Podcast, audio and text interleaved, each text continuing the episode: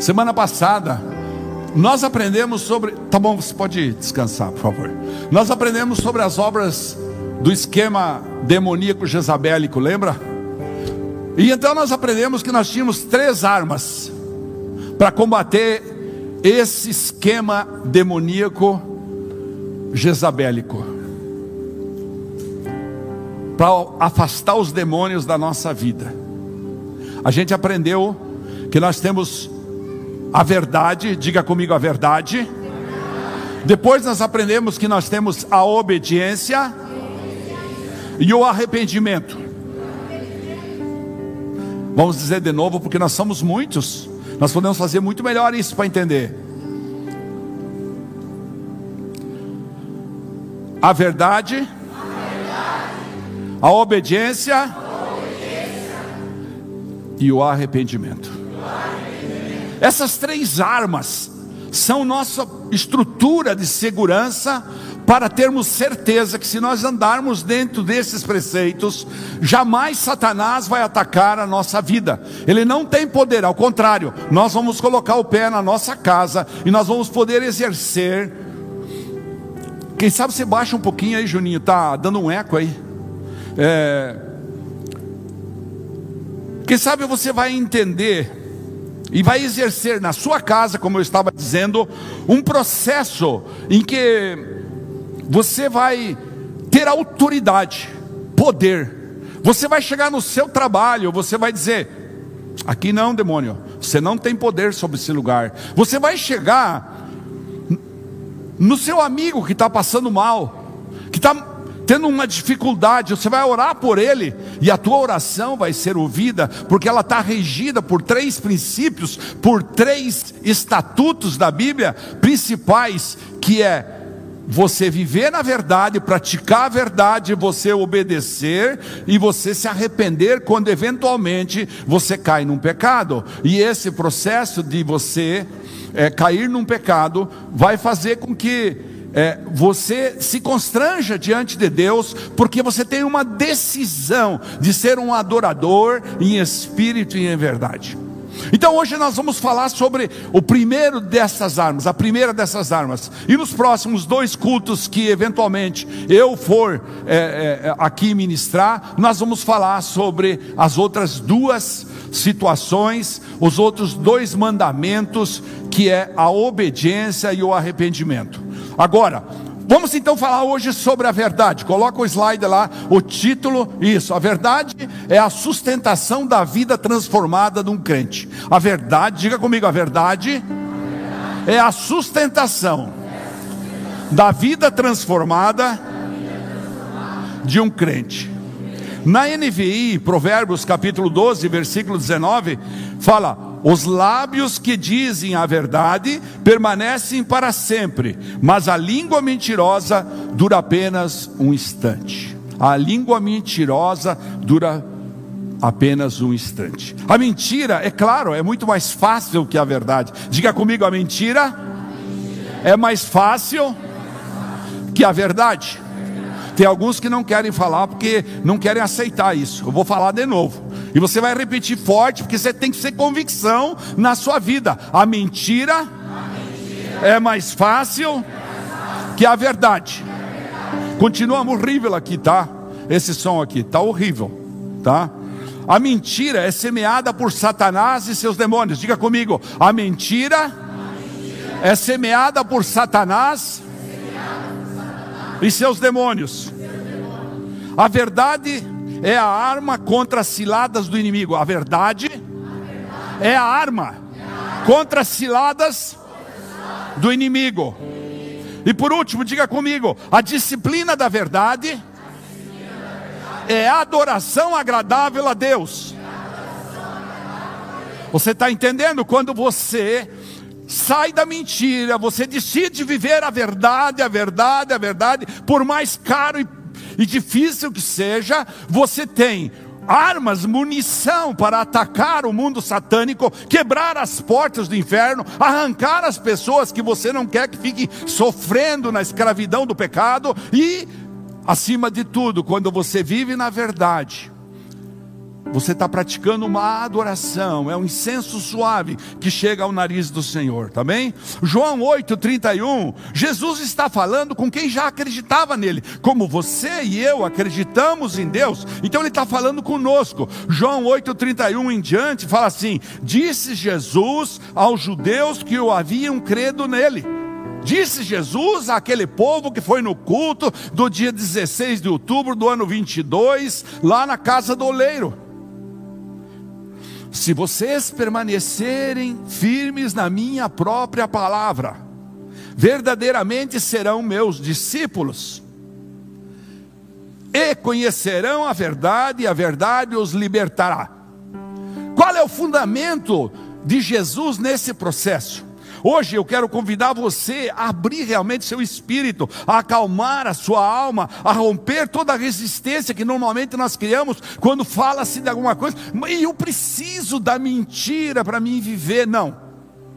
Se Deus deu como testemunho, como, como mandamento, como princípio, como ordenança que nós precisamos viver. Na verdade, certamente Ele vai providenciar para aqueles que assim obedecerem, entregarem-se em Suas mãos. Nós falávamos hoje ao meio-dia isso lá em casa. Entregarem-se em Suas mãos, Ele vai providenciar aquilo que é necessário, porque eu nunca vi seus filhos quebrantados ter uma necessidade não suprida. Agora, e conhecerão a verdade e a verdade os libertará. Todos nós sabemos que ao recebermos Jesus no coração, somos presenteados com o habitar do Espírito da verdade em nós. O Espírito da verdade vem habitar em nós, não é verdade? É o Espírito Santo. Primeiro, que nos capacita a praticar e viver a verdade. Ele nos capacita para isso. Se nós realmente o recebemos no coração, se nós realmente entregamos a administração da nossa vida, nós nos sujeitamos no novo nascimento, então ele nos capacita para praticar a verdade. Ele nos presenteia com o dom da fé. A palavra fala isso, é o Espírito Santo que nos dá o dom da fé. Ou seja, à medida que você vai se aproximando dele, ele vai te dando mais dons, e um deles é o dom da fé e que nos fortalece para enfrentar o fogo da fornalha, porque todo dia o crente é submetido a desafios, porque do outro lado está o inimigo, preparado para atirar, preparado para é, saquear você das mãos do Criador. O inimigo está sempre disposto a levar você para o lado dele, porque ele sonha que você vai perder a tua vida nas mãos dele. Ele sonha em te conquistar, e é dessa forma que ele faz. Só quem tem o Espírito Santo, presta atenção, só quem tem o Espírito Santo aguenta o fogo da fornalha para queimar nele toda mentira.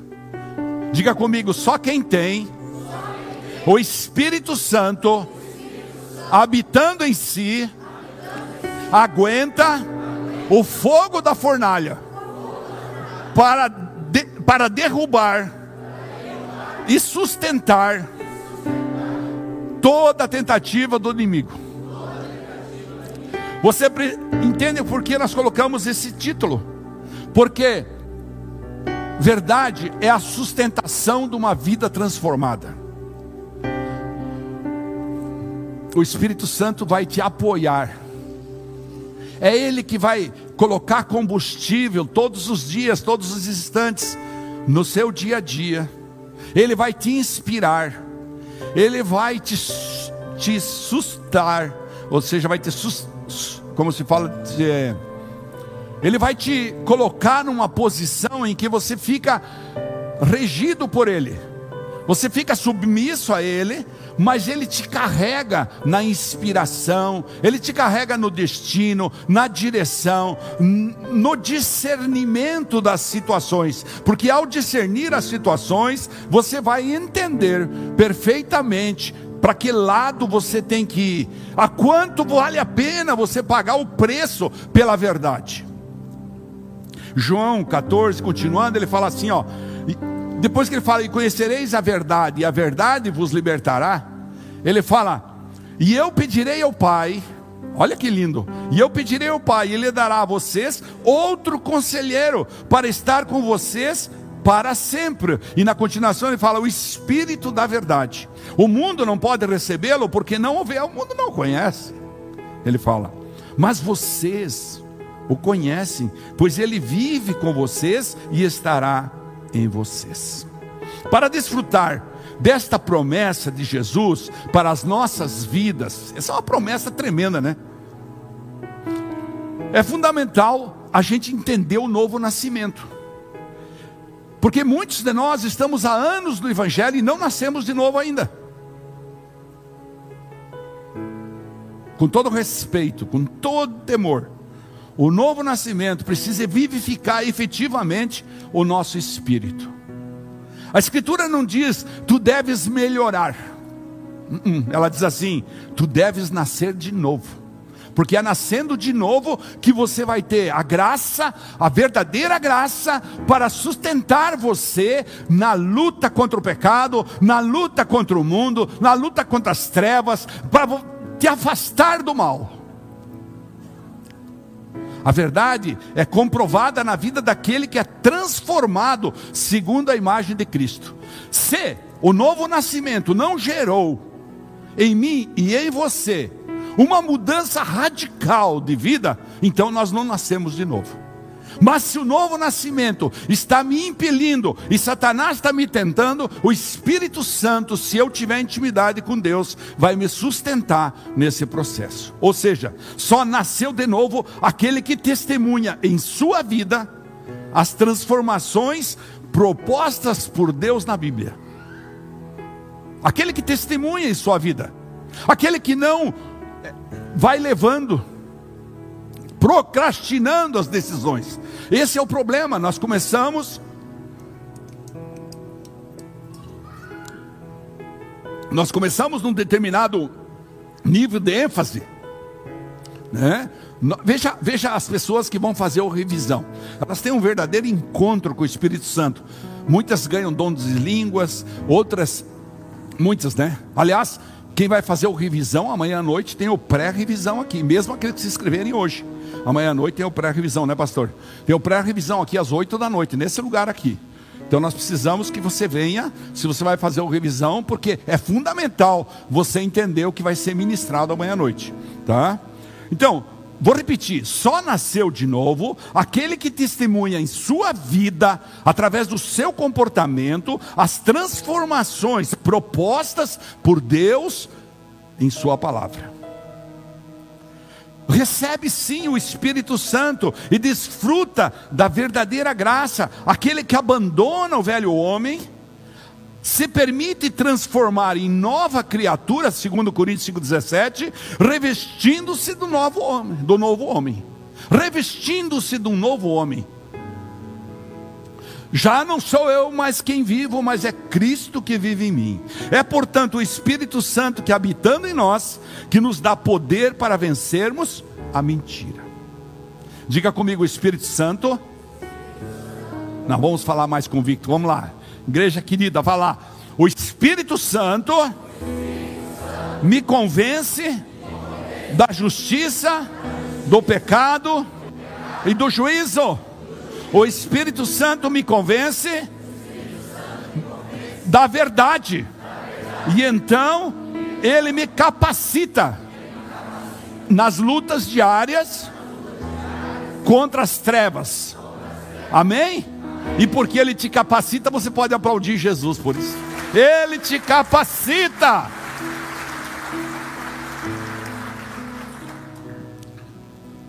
Atos 1:8 Jesus narra narra é narrado que Lucas está narrando que Jesus disse para os discípulos: Mas receberão poder quando o Espírito Santo descer sobre vocês e serão minhas testemunhas em Jerusalém, toda a Judéia, Samaria, Itapema e toda a região da costa marítima aqui e até os confins da terra. Isso, até toda a região esmeralda, costa esmeralda, né? Ou seja, vamos lá, preste atenção nesse raciocínio. Para testemunhar a verdade, diga testemunhar a verdade é indispensável refletirmos em nossa vida a imagem de Cristo. O que Jesus faria no meu lugar? Jesus mentiria? Através dos fundamentos, dos princípios, dos preceitos que a Bíblia nos ensina, em Efésios capítulo 4, tem um resumo disso tudo. Capítulo 4, versículo 20 em diante. A palavra fala: não foi isso que vocês aprenderam de Cristo. De fato, vocês ouviram falar dele e nele foram ensinados de acordo com a verdade que está em Jesus. Nele foram ensinados, quero repetir isso aqui, ó.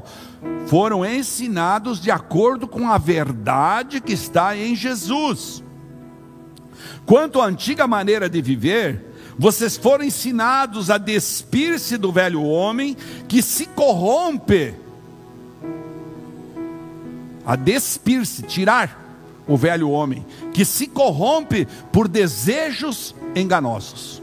Vocês foram convidados, quando você vem para Jesus, você diz: Agora eu sou evangélico. Você é convidado a não compartilhar com o lado das trevas, a não colocar a sua mão no triturador, a não colocar o seu braço lá dentro do fogo do diabo, mas a se manter na luz do Espírito Santo, se manter nas vias da palavra. E então, diz assim: a serem renovados no modo de pensar, a revestir-se do novo homem, criado para ser semelhante a Deus em justiça e em santidade, provenientes da onde? Provenientes da verdade. É a verdade que nos leva a ancorar todo o processo da vida cristã. Sem verdade não há vida cristã. Sem verdade, eu não posso dizer, eu sou evangélico.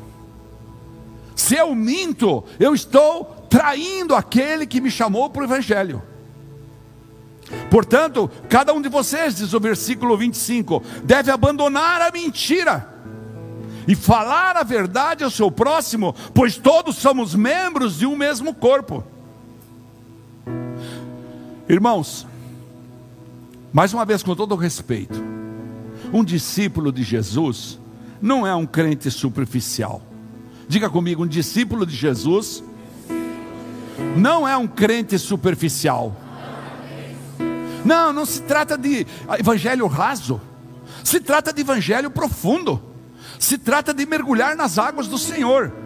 Mas alguém que busca diariamente a transformação, esse é o discípulo de Jesus aquele que busca diariamente a transformação, aquele que se aprofunda no entendimento através da leitura, da meditação da palavra e que permanece na intimidade com o Senhor Jesus Cristo através do jejum e através da oração tem sido tão confortante tão edificante para nós esse tempo para preparar o revisão de vidas que vai ser no outro fim de semana.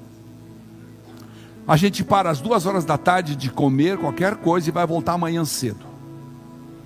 Nos primeiros dias foi extremamente difícil, mas todos nós decidimos jejuar para que a igreja ganhe unidade, para que o corpo de Cristo seja edificado, para que cada vez mais pessoas venham para o Evangelho, para que o Evangelho possa crescer e se multiplicar. Todos nós oramos, somos quase 58 pessoas que nos reunimos no Zoom à noite, às 11 horas da noite, todas as noites, e cada noite um irmão diferente, que a gente nunca imaginou que poderia trazer uma palavra, traz uma revelação para nós, e nós temos a oportunidade de sermos edificados, preparados, é, levados ao centro da vontade do Senhor. A gente vai dormir confortado depois de um tempo de oração, depois de um tempo de preparo. Eu quero convidar aqueles que podem a entrar conosco a partir de amanhã nesse jejum. Pare de comer às duas da tarde, volta, além de fazer muito bem para a saúde, tá? Pare de comer às duas da tarde e vá comer no outro dia, de manhã, quando acordar, depois das cinco da manhã. Alguns de nós que lá estamos naquele grupo, que vamos servir no revisão, levantam mais cedo, então tivemos que encurtar isso para 5 da manhã. Mas nós dois, como somos mais dorminhoco, né? Ficamos, os velhos têm que dormir mais tarde, né? Então nós vamos lá pelas nove, né? Mas irmão, ao começar o jejum, às duas horas da tarde da manhã, diga: Deus, eu quero começar esse jejum, porque eu quero essa intimidade que o pastor ensinou, eu quero a verdade, eu tenho essa luta, eu tenho essa dificuldade, eu ainda tenho problema para mentir, eu, eu tenho dificuldade para viver. Às vezes eu quero ir lá no mundo e concordar com as coisinhas do mundo, às vezes eu quero viver no ilícito um pouquinho, só mais, eu quero viver assim, com meu, minha vida matrimonial enrolada, eu quero. Não. É amanhã que você vai começar às duas da tarde. Se você quiser nos acompanhar, será muito bem-vindo. A gente não pode você pôr você lá na live, porque aquilo é reservado aos que vão lá servir. Mas você sim é convidado a estar com a igreja como corpo, para unir a igreja num pedido ao Senhor. Você pode talvez pedir pela nossa nação, por que não? Você pode pedir pelo nosso país, você pode pedir pela sua família, você pode, você vai sentir o poder do jejum no que tange ao atendimento da sua oração, ao alinhamento da sua vida e acima de tudo a sua intimidade com o Espírito Santo. Se sou fraco em minha comunhão com Deus, com Deus, eu serei fraco em tudo. Quem tem coragem de falar isso? Diga: se sou fraco em minha comunhão com Deus, serei fraco em tudo. Pense isso. Deus te escolheu, te separou, te trouxe, te ungiu com o Espírito Santo presente em você, porque Ele quer te fortalecer. Mas se você não abre espaço para Ele, Ele é muito cavalheiro, Ele não vai te abusar, Ele vai dizer: Ah, esse filho eu não quero. Mas se você andar e você andar e andar e andar e fechar a porta do seu quarto e clamar ao Senhor e vir aqui na sala, hoje eu vim aqui na sala ao meio-dia, oh, tempo precioso. Trouxe meus dois netinhos ali. Enquanto eles rolavam naquele tapete lá, eu pude colocar uma, muitas canções ali e adorar a Deus e clamar por esse culto. E aí eu vejo esse culto lotado e eu falo, ai, como Deus atende a oração. E eu falo assim: Deus, envia teus anjos na casa dos irmãos, envia teus anjos lá para que constranja o coração deles, para que eles venham te adorar nesse lugar, para que eles venham te agradecer e para que eles venham suplicar a tua glória sobre a vida deles, sobre a casa deles. E aí Deus está fazendo, compreende? É isso que você precisa entender. A verdade verdade, ou seja, a verdadeira fé, perdão, que nos sustenta na prática da verdade, porque a verdadeira fé, sustentada pelo Espírito Santo, é a sustent... é, é, é, é, mantida pelo Espírito Santo, é a sustentação da verdadeira prática da, da verdade. E é evidenciada por um, um, um estreito relacionamento com Cristo. Jesus é a própria verdade que traz a liberdade. Então, como que é isso? Como é que Jesus falou? E conhecereis a verdade, a verdade vos libertará. E eu continuo no Evangelho cansado, eu continuo no Evangelho enfrentando situações difíceis, eu continuo no Evangelho periclitando por essa vida. Mas eu não cumpro os, os preceitos.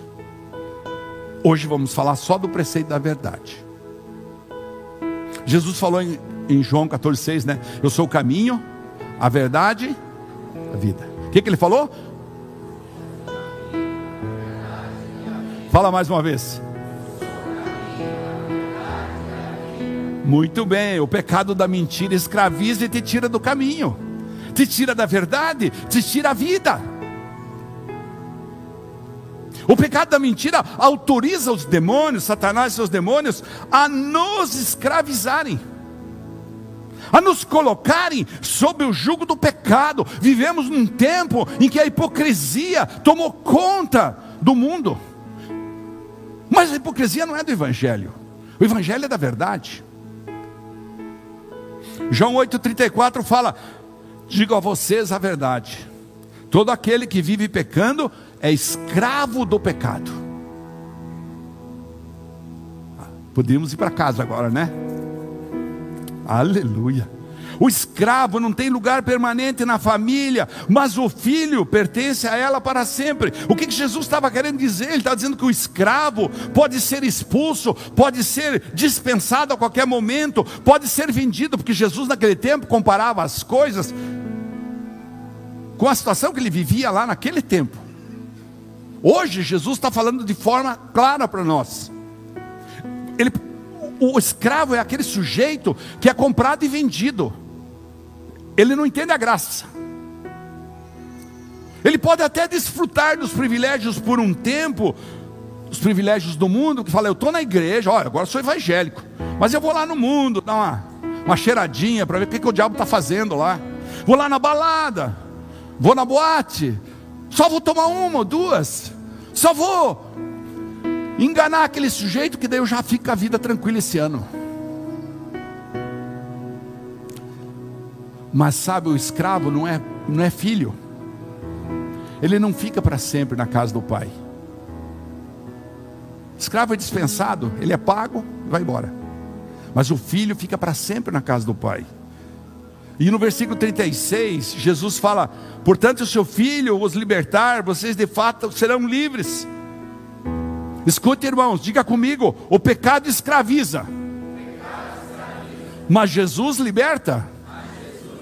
Levanta sua mão direita e diga: o pecado produz a morte, mas Jesus é a vida. Diga comigo: o pecado condena, mas Jesus perdoa.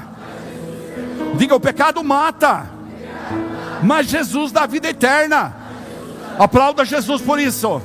Jesus, Jesus, Jesus, Jesus. Olhe para ele, não olhe para o pastor, não olhe para a religião, não olhe para a igreja, não olhe para nome de igreja, para a placa de igreja. Olhe pra, com, com a mesma compaixão que ele olha para o próximo. Faça como Jesus faria e você vai ver.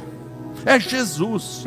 A Bíblia não diz que cada dificuldade é resultado de um pecado. Ai, toda dificuldade é resultado do pecado. Não, isso seria uma vingança de Deus. Deus não vinga ninguém. Deus ama. A Bíblia não diz que cada dificuldade que se enfrenta na vida é porque você tem um pecado. Não é nada disso. Mas ensina que cada pecado irá levá-lo a muitas dificuldades. É diferente. Está entendendo o trocadilho?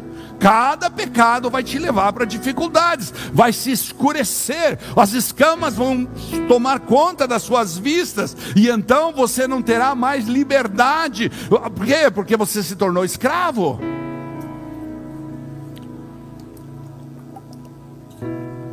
E Jesus completa dizendo: Eu sei que vocês são descendentes de Abraão. Ele estava falando com os judeus que criam nele, estava falando conosco aqui.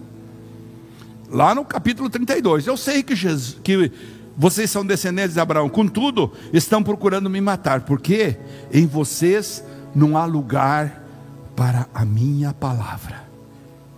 E a palavra de Jesus é a verdade. Sabe, o diabo ele é despido da verdade, ele, é, ele é, não tem verdade nele. Foi Jesus quem disse a, da pertinência do, ao diabo aqueles que praticam a mentira. Foi Jesus quem disse que pertence a Satanás aqueles que praticam a mentira. Por isso é importante sustentar a verdade nas nossas vidas. João 8,44, mais conhecido de nós, né? A gente acaba lendo de uma forma, né? Vocês pertencem ao pai de vocês, o diabo, e querem realizar o desejo dele. Ele foi homicida desde o princípio e não se apegou à verdade, pois não há verdade nele. Quando mente, fala na sua própria língua, pois é mentiroso e pai da mentira. Diga comigo, o diabo é mentiroso e pai da mentira. Olha só, entenda isso. Por isso a palavra diz que o mundo jaz no maligno. 1 João 5,19. Fala, sabemos que somos de Deus e que o mundo todo está sob o poder do maligno. O mundo lá fora, irmão, está sob o poder do maligno, você precisa entender. À medida que você aumenta a tua intimidade com Deus, sabe o que acontece? À medida que você vive a verdade, quando você chega num lugar consagrado a demônios, você sente arrepiar a tua pele. Você sente que alguma coisa está pesado. Tem alguma coisa errada. Por isso nós queremos convidar vocês a jejuarem conosco, para nós quebrar o jugo na tua casa, quebrar o jugo na tua família, para nós juntos, pare às 14 horas de comer, vai comer no outro dia, ore na hora que você começou, ore na hora que você entregou, ore na hora que você vai dormir, gaste uma meia hora por dia nessas semanas aqui, até o fim da semana que vem, orando, jejuando, buscando Deus, para que seja quebrado todo o jugo de Satanás na vida da nossa nação, na vida da nossa cidade, na vida da tua casa, na na tua família, no teu interior, que Satanás está te acusando de culpado, porque nós acabamos de falar que Jesus perdoa, você se arrepende, mas Satanás não quer aceitar. Porque ele sabe que cada vez que se arrepende, você dá um tapa na cara dele. Na nova tradução da linguagem de hoje fala: o mundo todo está debaixo do poder do maligno, debaixo, sob o poder do maligno. Mas eu gosto muito da Almeida Revista Atualizada que fala assim: o mundo inteiro jaz no maligno. E então eu estava comentando hoje, eu nunca tinha prestado atenção no jaz. Daí eu me lembrei do cemitério, lá onde está meu sogro, minha sogra, onde estão pessoas lá em Ponta Grossa. Aí eu fiquei olhando assim: aqui jaz o fulano de tal. O que, que jaz? Está enterrado está na escuridão, está morto. Então o mundo está morto, está enterrado com Satanás. E quando você vai lá e arranca, por isso é tão difícil você falar de Jesus para uma pessoa. Por isso é tão difícil você abrir os olhos dela. Você tem que entrar na brecha, orar por ela, buscar, clamar, fazer o jejum. Aproveita nesse jejum, coloque cinco nomes que você quer trazer para o Evangelho. E ora todo dia. E você vai, nós não vamos ter lugar na igreja. Se você assim fizer, você vai ver as pessoas, porque essa é uma guerra espiritual. Morto, enterrado na cova do pecado. Romanos 1, 25 fala: trocaram a verdade de Deus, olha o que acontece com o mundo. Trocaram a verdade de Deus pela mentira, e adoraram e serviram há coisas, há coisas, o carro, a lancha, o jet ski, o pecado na praia, o pecado na, na televisão, o pecado no celular, trocaram e adoraram e serviram coisas e seres criados, pessoas, são mais importantes às vezes na nossa vida do que o Criador. A criatura é mais importante que o Criador, não vi isso. Mas é o que o mundo faz. Esse é o processo. Os ímpios, irmãos, são destruídos pela verdade. Eles não dizem a verdade, eles não sustentam a verdade, eles não pleiteiam, eles não lutam pela verdade, eles não são corajosos em defesa da verdade, que é exatamente o contrário de nós. Em Jeremias, Jeremias está avisando o povo. Ah, meu Deus, eu li tanto sobre isso. Mas Jeremias 9, 3, 5 fala: a língua deles é como um arco pronto para tirar. É a falsidade, não a verdade. Olha só, é a falsidade. Jeremias 9, 3, 5. Isso mesmo. É a falsidade, não a verdade, que prevalece nessa terra. Eles vão de um crime a outro. Eles não reconhecem, declara o Senhor. A Bíblia diz que eles serão punidos por não praticarem a verdade. Não, Deus é um Deus de amor, mas é um Deus justo, é um Deus fiel. E se ele não for fiel à própria palavra dele, o que, que nós queremos que ele seja?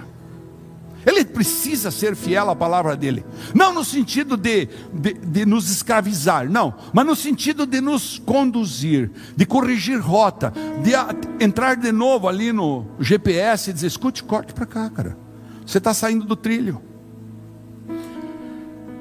Versículo 5: Amigo engana amigo, não é verdade assim no mundo? Quem não viu alguém enganar outro até hoje? Tem alguém aqui que não viu alguém enganar outra pessoa? Mentir?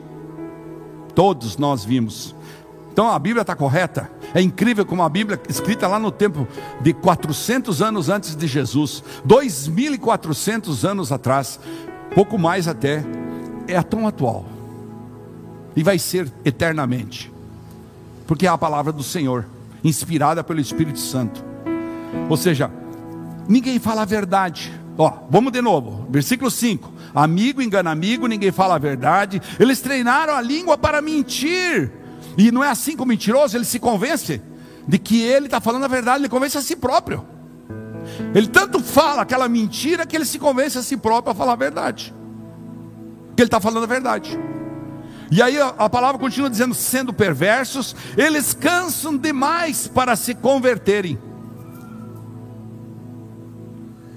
De opressão em opressão, de engano em engano, eles se recusam a reconhecer-me, declara o Senhor. De, ó, olha que frase, olha que versículo. De opressão em opressão, eles estão vivendo a opressão satânica, de engano em engano, estão sendo enganados pelo diabo. Eles se recusam a reconhecer-me declara o Senhor. Então os ímpios, irmãos, se afastam da verdade, resistem à verdade e estão destituídos da verdade. Romanos 12, 2 fala: Nós sabemos que o juízo de Deus contra os que praticam tais coisas é conforme a verdade dele. A palavra é a verdade. Evangelho de João fala: no princípio era a verdade e a verdade era Deus. Sabe, irmãos, o pecado da mentira ele corrói aos poucos. Ele vai tipo erosão. Quem aqui conhece Vila Velha em Ponta Grossa? Olha quantas pessoas. Então, aqueles enormes, como pode chamar aquelas pedras enormes, elas foram erodidas por milhares e milhares de anos com chuva, com vento, com sol, foi deteriorando. Não é mesmo, Marcos? É isso que acontece. Então vai, vai deteriorando, vai deteriorando e o que acontece? Vai se desfazendo da natureza. Quem sabe daqui a alguns milhares de anos, se Jesus não voltar, ainda nessa década, quem sabe? Não sei. Quem sabe? Mas se ele não voltar, daqui a pouco cai um negócio daqueles. O que acontece é que o pecado da mentira, ele corrói a verdade. Enquanto que a verdade de Jesus constrói. A verdade salva, a mentira condena. Diga comigo, a verdade salva. A mentira condena. Em 5,37 de Mateus, Jesus fala assim: seja o seu sim, sim, e o seu não, não. O que passar disso vem da onde? Olha ali. É a palavra que fala, não é o pastor Ademir. É a palavra que fala. Seja o seu sim, sim, sim. Pronto, acabou. Não. Ah, mas eu não sei dizer não, pastor. Aprenda a dizer não. Eu tenho medo de dizer sim e perder meu emprego. Perca o emprego, mas diga sim.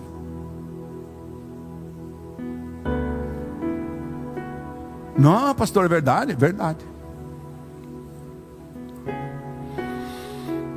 Mas se eu disser sim, pastor, eu vou perder aquele cliente. Perca o cliente. Jesus vai repor outros melhores para você. Não se preocupe, é esse desafio da fé. Viver a verdade. Nunca espere que as coisas sejam fáceis. Olha só.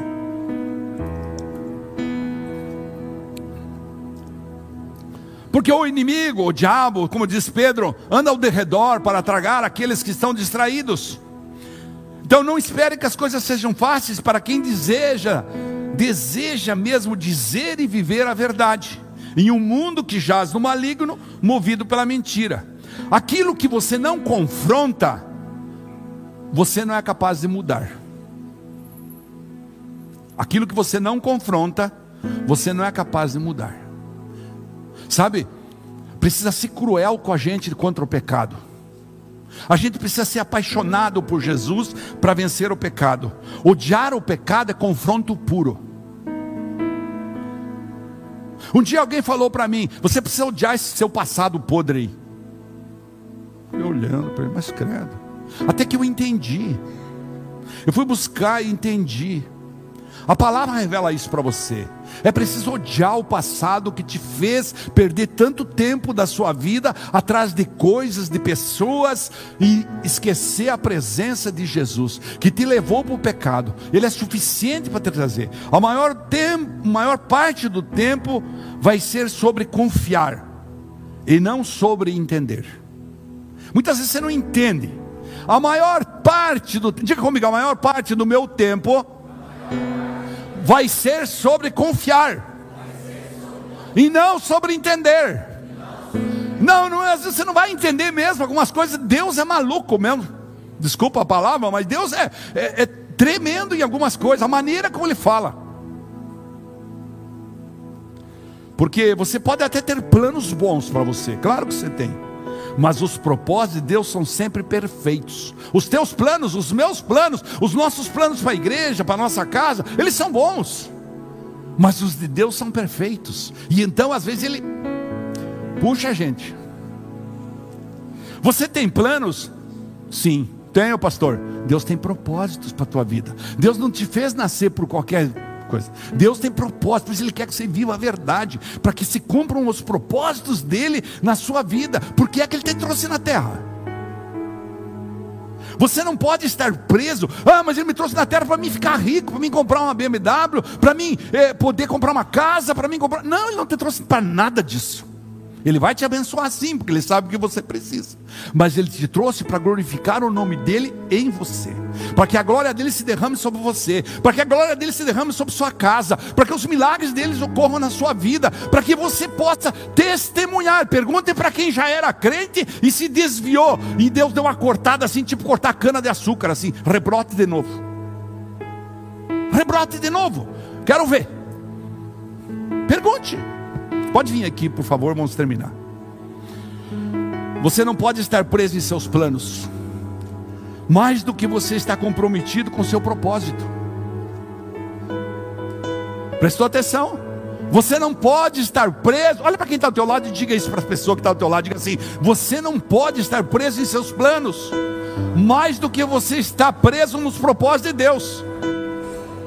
Sujeite-se aos propósitos de Deus. Entenda os propósitos. Mas como que você vai fazer para você entender os propósitos de Deus se você não ora?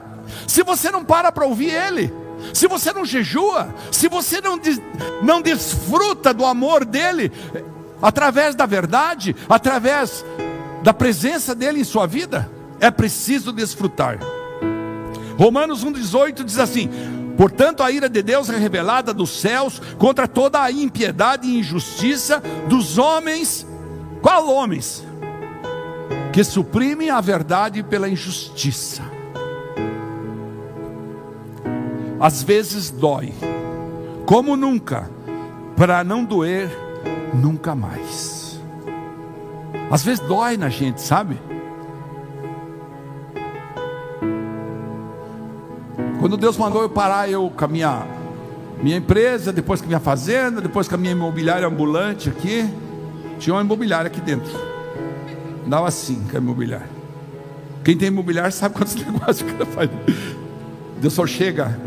Sabe o que acontecia comigo? Eu ia para baixo do da, do coberta, nos quatro horas da tarde, cinco horas da tarde, me enrolava e falava: estou deprimido, estou mal. Eu estou mal, você não entende que eu estou mal? Aí Jesus um dia falou para mim assim: larga a mão, rapaz. Eu te chamei, vá lá fazer o que eu te mandei. E você vai ver o que vai acontecer na sua vida.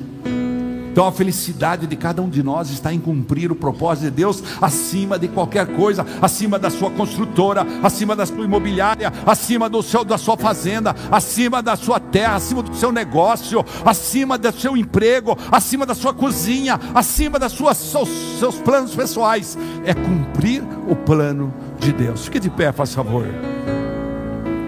Dói, vai doer Ai, pastor, não, entra no jejum conosco, toma uma decisão, fala a partir de hoje eu vou viver a verdade, porque a verdade vai me sustentar, porque a verdade, põe o título de novo ali, porque a verdade vai me levar a eu ter uma vida transformada, eu vou testemunhar a transformação de Cristo na minha vida, eu vou ser novo nascido mesmo, porque a verdade vai fazer isso para mim. E essa vivência da verdade vai fazer com que a gente viva só a favor da verdade, Coríntios 13, 8 fala: Pois nada podemos contra a verdade, mas somente em favor dela.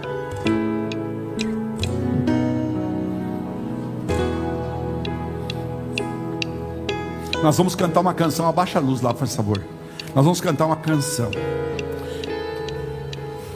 E quando a gente faz essa canção, ou faz um tempinho de poucos minutos no fim, é para você meditar sobre a palavra.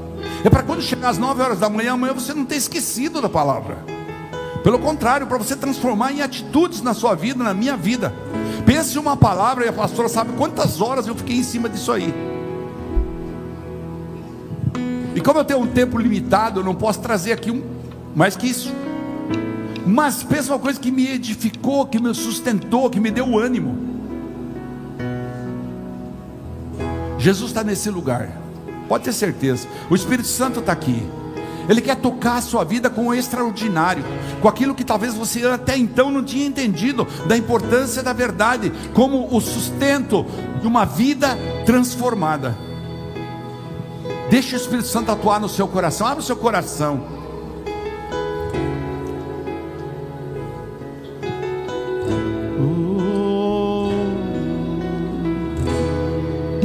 Se turbe vosso coração.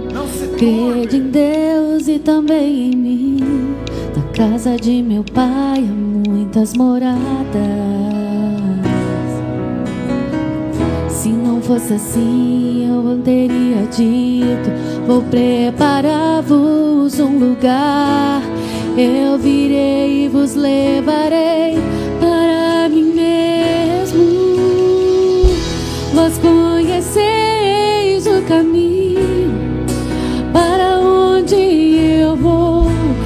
sou o caminho, a verdade, a vida.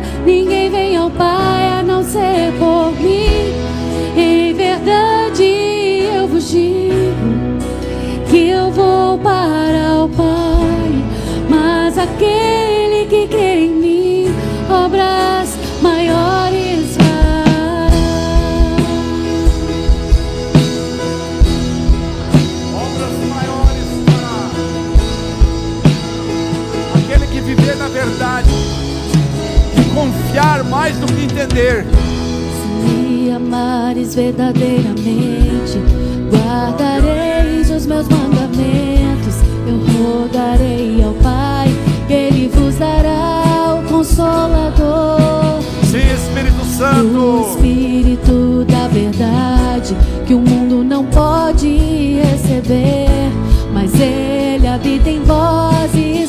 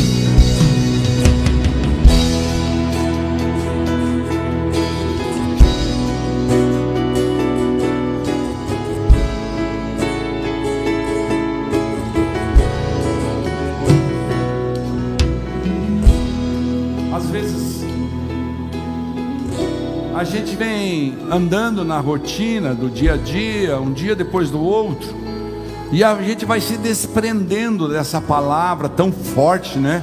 Tão dura, mas também tão edificante, que nos coloca de volta na relação de amor com o Senhor Jesus. Eu não posso terminar esse culto sem oportunizar duas situações. A primeira delas, talvez haja em nosso meio alguma pessoa que ainda não nasceu de novo, como tanto eu enfatizei no começo da ministração. Talvez haja em nosso meio pessoas que gostariam de receber o Senhor Jesus no seu coração, porque ele disse em Apocalipse 3:20: Eis que estou à porta e bato. Aquele que abrir a porta do seu coração, eu entrarei e cearei com ele. Ou seja, ele vai estar contigo. Se você deseja receber Jesus, se você deseja realmente estar com Ele, e você com Ele, talvez você tenha que abrir mão de algumas coisas na sua vida, mas o importante é você entender que é buscar em primeiro lugar o reino de Deus e a sua justiça, e as demais coisas lhe serão acrescentadas. Jesus disse em João capítulo 3 para Nicodemos, João, eh, Nicodemos, entenda uma coisa. Eu preciso nascer de novo da água e do espírito. Essa noite Jesus está convidando pessoas para nascer do espírito. Tem alguma pessoa aqui que gostaria gostaria de receber Jesus no coração? Uma pessoa que gostaria de receber Jesus no coração? Só levantar a mão aí onde está. Só levantar a mão onde está e dizer: Eu quero receber Jesus. Eu quero que Jesus habite dentro de mim. Que o Espírito Santo habite dentro de mim. Lá tem uma pessoa, né? Aleluia. Aleluia. Aqui tem mais uma pessoa. Mais uma pessoa. Tem mais alguém? Aqui tem mais um irmão. Mais um lá. Isso. Ali também o Barbosa está mostrando.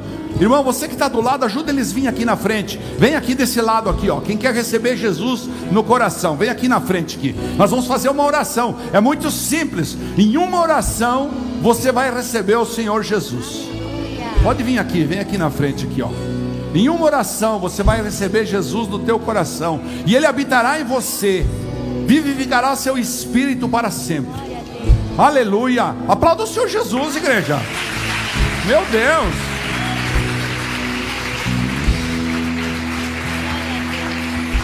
Esse irmão se inscreveu já, Juliano, né? Pode ficar aqui do lado direito, nós vamos. Pode deixar aqui do lado direito. Ele se inscreveu por revisão, não foi? Vai por revisão, vai receber Jesus hoje. Já vai com o Espírito vivificado, amém, igreja? Quem mais quer receber Jesus, quer confessar o Senhor Jesus como seu Senhor e Salvador? Jesus falou: Se não me confessar diante dos homens, eu não o confessarei diante do Pai. Eles vão confessar Jesus junto conosco, nós vamos orar com eles. Tem mais alguém? É a última chamada, porque a palavra fala que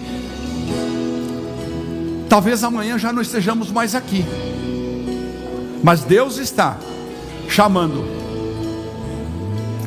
Ninguém mais? Agora eu quero convidar um segundo grupo para vir aqui do lado esquerdo. Aqueles que sentiram forte no coração que precisam renovar a aliança com Jesus, que precisam, meu Deus, eu quero viver essa verdade, eu quero viver os teus planos, eu quero viver os teus propósitos. Essa pessoa, essas pessoas, por favor, vem aqui na frente, vem aqui na frente, não tenha medo, Jesus não tem vergonha de te chamar, pode vir isso, obrigado. Aplauda Jesus, olha, vem vindo bastante gente. Pessoas vem vindo, vem para lado de cá. Vem renovar a sua aliança com Jesus. Isso, vem dizer para Jesus: Eu quero recomeçar a minha vida contigo. Eu quero recomeçar. Isso, vem irmã, vem irmã, pode vir. Vem irmão, isso, vem. Vem aqui, ó. Quero recomeçar a minha vida contigo. Quero viver uma vida de verdade.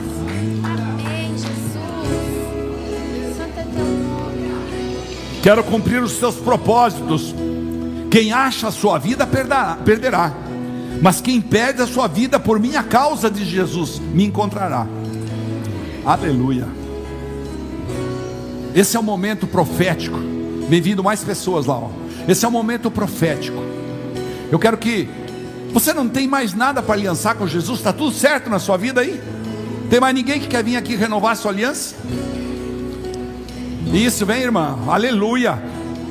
Irmãos, quando você dá um passo para frente, quando você toma uma decisão, diz: Não, eu quero renovar, e você expõe isso sem vergonha, isso, irmão, vem lá, vem aqui, aleluia, aplauda Jesus, irmão, é mais vidas, é mais vidas, isso, aleluia, você dá um passo, aleluia.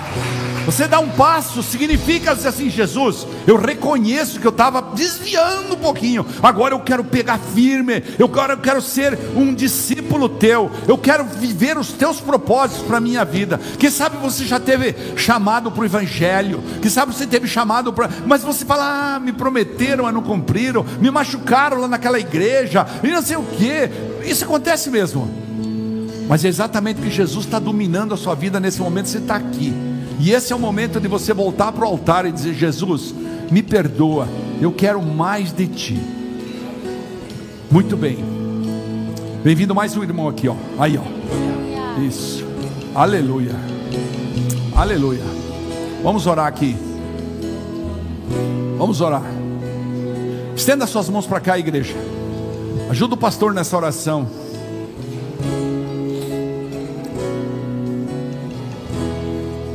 Vocês três, quatro, cinco que estão aqui na frente, vocês vão receber Jesus no coração.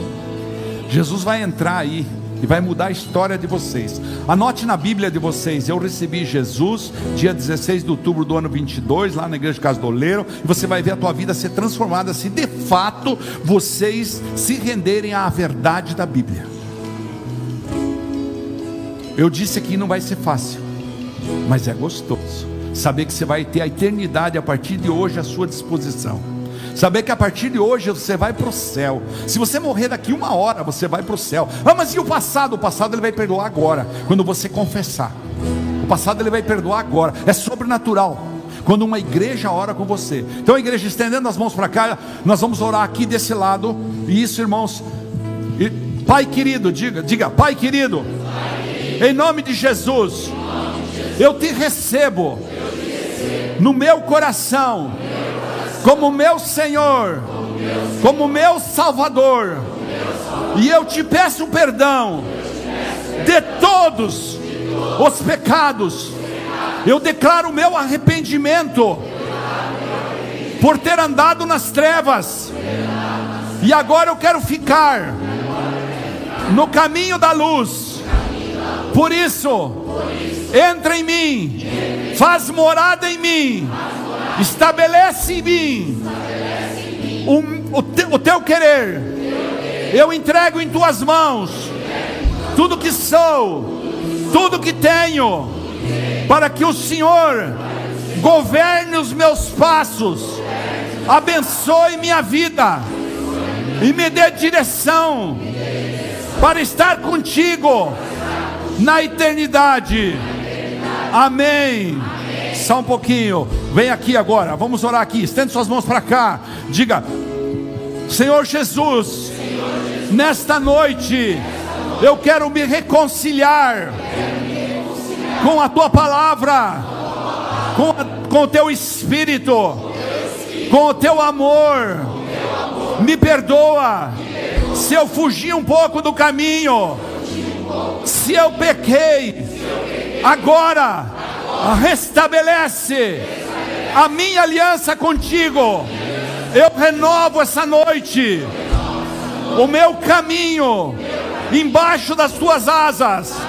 Me protege, me guia, me inspira, dá discernimento, dá sabedoria.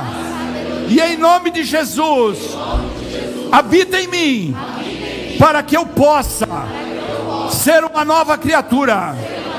Eu, agora vocês foram junto lá, diga assim: Eu retiro de mim as vestes do velho homem e visto em mim as vestes do novo homem, para que tua glória se cumpra em minha vida, para que eu entenda os teus propósitos para mim aqui na terra em nome de Jesus. Amém? Amém. Coloque suas duas mãos para frente. Vamos orar. Aleluia. Tão gostoso, né? Tão gostoso ver as pessoas nascerem de novo. Se imagine que daqui a um minuto, se você tiver um ataque cardíaco, você foi para o céu. Oh, mas pastor, você não sabe o que eu fiz no passado. Jesus já perdoou tudo. Nova criatura és. Leia lá, 2 Coríntios 5,17. Nova criatura és nova criatura. A creia nisso, só creia em Jesus. Leia a Bíblia todo dia. Leia a Bíblia todo dia. Você tem uma família aqui, ó. Tem uma família aqui que vai te proteger. Venha para cá, tá bom? Deus abençoe. Vamos dar um livro devocional para cada um. Isso. Aqueles que não ganharam ainda, porque já, né? Ele já viu também. Tá bom. Vamos para frente. Vou abençoar você, porque já passou demais do horário. Me perdoe mais uma vez. Ai. É muito aviso da coisa. Que o Senhor te abençoe. Que o Senhor te abençoe com a verdade dEle. Que o Senhor derrame rios de verdade essa semana. Que a cada vez que você vai pisar na bola, o Espírito Santo te inspire, te revele a glória dEle, te revele o amor dEle e te revele acima de tudo para a tua vida o propósito dEle. entre no jejum conosco. Nós vamos quebrar todo o jugo de Satanás sobre sua casa, sobre sua vida e sobre nossa, sobre nossa nação. Que Deus te abençoe, porque se Deus é por nós, quem será contra nós? Agindo Deus, quem? Deus é bom toda hora. Toda hora. É. Vamos em paz, nos acompanhe. Muito obrigado. Não esquece do cachorro quente. Glória a Deus. Amo vocês. Aleluia. Agora vamos cantar um aí.